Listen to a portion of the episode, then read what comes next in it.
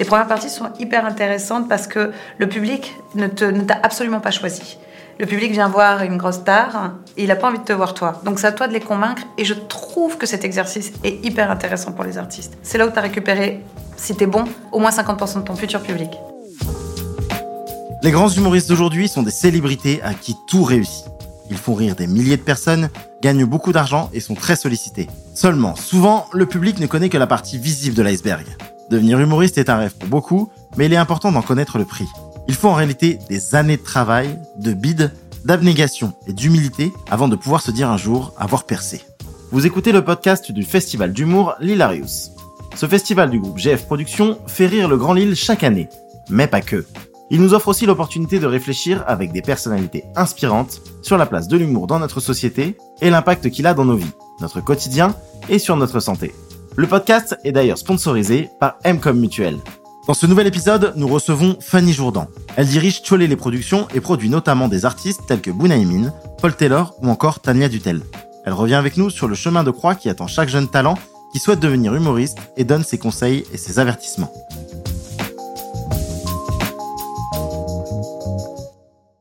Elle déniche chaque année de nouveaux talents et son constat reste le même. Être drôle ne suffit pas à réussir dans ce métier. Seul le travail et l'abnégation paient. Ce métier passion demande une rigueur et une abnégation à toute épreuve. Car il ne faut pas compter ni ses heures, ni les kilomètres à parcourir pour progresser dans un art très exigeant. On se dit que faire de l'humour, c'est très facile. Euh, on a souvent entendu euh, dans des réunions de famille euh, le cousin Job, le cousin Jack qui est trop marrant. Donc franchement, il devrait monter sur scène parce que vraiment, il est toujours marrant avec nous. Et en fait, ce n'est la réalité d'une table de famille à cinq personnes et sur scène est évidemment très très différente. il y a déjà une frontière qui est la scène en elle-même. Hein. c'est vraiment quelque chose de, pas facile à franchir et que beaucoup de gens, des fois, se disent euh, avec beaucoup trop de, d'égocentrisme qu'ils sont capables de tout. Euh, ensuite, euh, et c'est là un petit peu, c'est le danger. C'est un peu le danger qu'on avait connu et rencontré, pas pour tout le monde évidemment, mais sur la période on ne demande qu'à en où vraiment tu venais faire une vanne de 3 minutes, et hop, d'un coup tu avais un spectacle. Mais sauf que le spectacle était vraiment pas bon, pour certains, je dis pas tous. Hum, alors que la plupart des artistes qui avaient déjà un spectacle de près et qui ont fait On ne demande qu'à en n'a fait que accroître leur notoriété parenthèse sur ce sujet-là. Ensuite, le chemin de croix d'un artiste, je crois qu'il est très différent et encore plus aujourd'hui au lendemain de cette sorte, enfin au lendemain, de cette plus ou moins sortie de pandémie. Euh, mais en gros, en tout cas, c'est mon point de vue. Je pense que, euh, et c'est comme ça aussi que, que, je, que je vais chercher mes talents. Euh, c'est par la ténacité des scènes qui vont aller parcourir euh, que ce soit des bides ou que ce soit des gros succès, parce qu'en plus on se rend compte que d'une scène à l'autre, d'un jour à l'autre, la même blague ne marche pas du tout de la même manière, que dans ton spectacle, la blague ne marche pas du tout de la même manière que quand tu l'as fait juste en plateau, extraite de deux minutes. Et je crois que euh, c'est pas le chemin de croix d'un artiste, mais en tout cas le chemin de croix idéal. Si, euh, en plus, dans cette nouvelle génération où il y a beaucoup d'humoristes, donc du coup, il y a une, une euh, concurrence qui est bien plus forte et qui, du coup, est très intéressante parce que ça les oblige à travailler encore plus et plus vite être un petit peu moins dans la procrastination. Euh, je, je, pense qu'il faut pouvoir juger, jauger les deux. C'est-à-dire être dans des open mic, aller dans des scènes ouvertes, faire des premières parties. Les premières parties sont hyper intéressantes parce que le public ne t'a absolument pas choisi.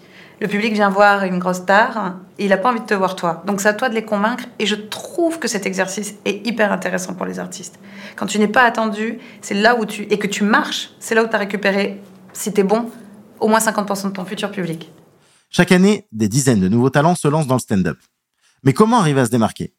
Fanny nous explique qu'on ne peut pas mentir au public. Il faut essayer, se planter, analyser et se relever pour tout recommencer. Le seul conseil que je peux donner à un artiste aujourd'hui, c'est ce que je dis à mes jeunes artistes que je viens de récupérer, jeunes talents, parce qu'ils sont, ils un peu jeunes dans leur, euh, dans leur art, c'est travailler. Si tu travailles pas, il n'y a rien qui se passe. Vraiment, le travail. C'est. Euh, si tu ne travailles pas, de toute manière, aujourd'hui, et encore plus donc aujourd'hui par rapport à la concurrence, si tu ne travailles pas, tu es mis sur le côté. Le génie n'existe pas.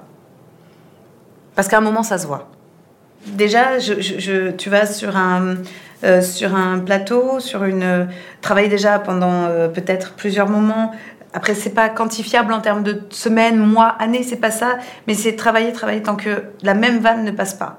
Tu as 10 minutes de sketch que tu vas aller faire dans tout plein de plateaux, dans des premières parties si tu peux, euh, aller tester dans des euh, festivals ou autre, mais travailler. Si ça, tant que ça ne marche pas, tant que ça ne prend pas, comprendre pourquoi ça ne fonctionne pas. T'enregistrer, tu t'écoutes, c'est très désagréable, mais tu t'écoutes quand même. Euh, te filmer. avoir aussi je crois qu'il faut aussi, effectivement, j'oublie juste la première étape, c'est euh, savoir quel va être le style euh, que tu vas donner à ton art. Parce que dans le stand-up, il existe plein de choses.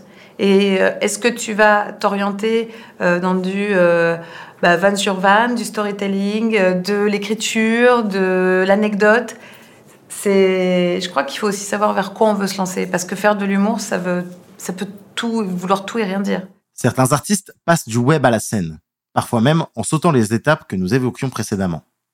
Est-il facile de passer d'une discipline à l'autre? Seul le public le décide. En fait, la question se pose sur deux points stratégiques. La première, c'est le talent, qui restera la base de tout. C'est-à-dire qu'un artiste qui débarque avec un million de followers et qui a zéro talent sur scène repartira avec zéro personne en salle. Combien de temps ils vont durer?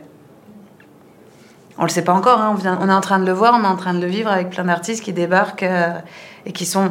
Alors après, il faut bien les entourer. Hein. Tu mets des auteurs et tout ça, tu travailles bien, euh, euh, tu mets un pôle auteur de six personnes et hop, c'est parti.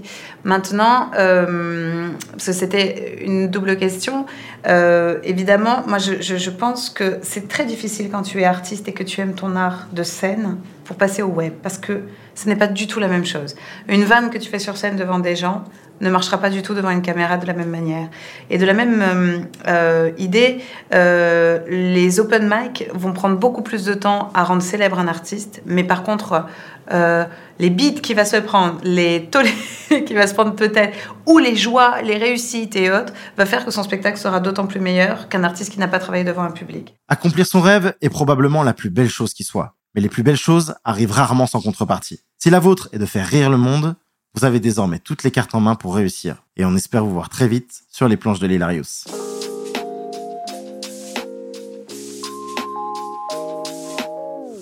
Vous venez d'écouter un podcast du festival L'Hilarius sponsorisé par Mcom Mutuel. Si ce podcast vous a plu, vous pouvez vous abonner sur toutes les plateformes de streaming. Et pour plus de contenu similaire et exclusif, suivez le festival L'Hilarius sur les pages Instagram et Facebook et sur la chaîne YouTube de l'Hilarius. On vous dit à très vite et surtout, N'oubliez pas de rigoler, c'est bon pour la santé.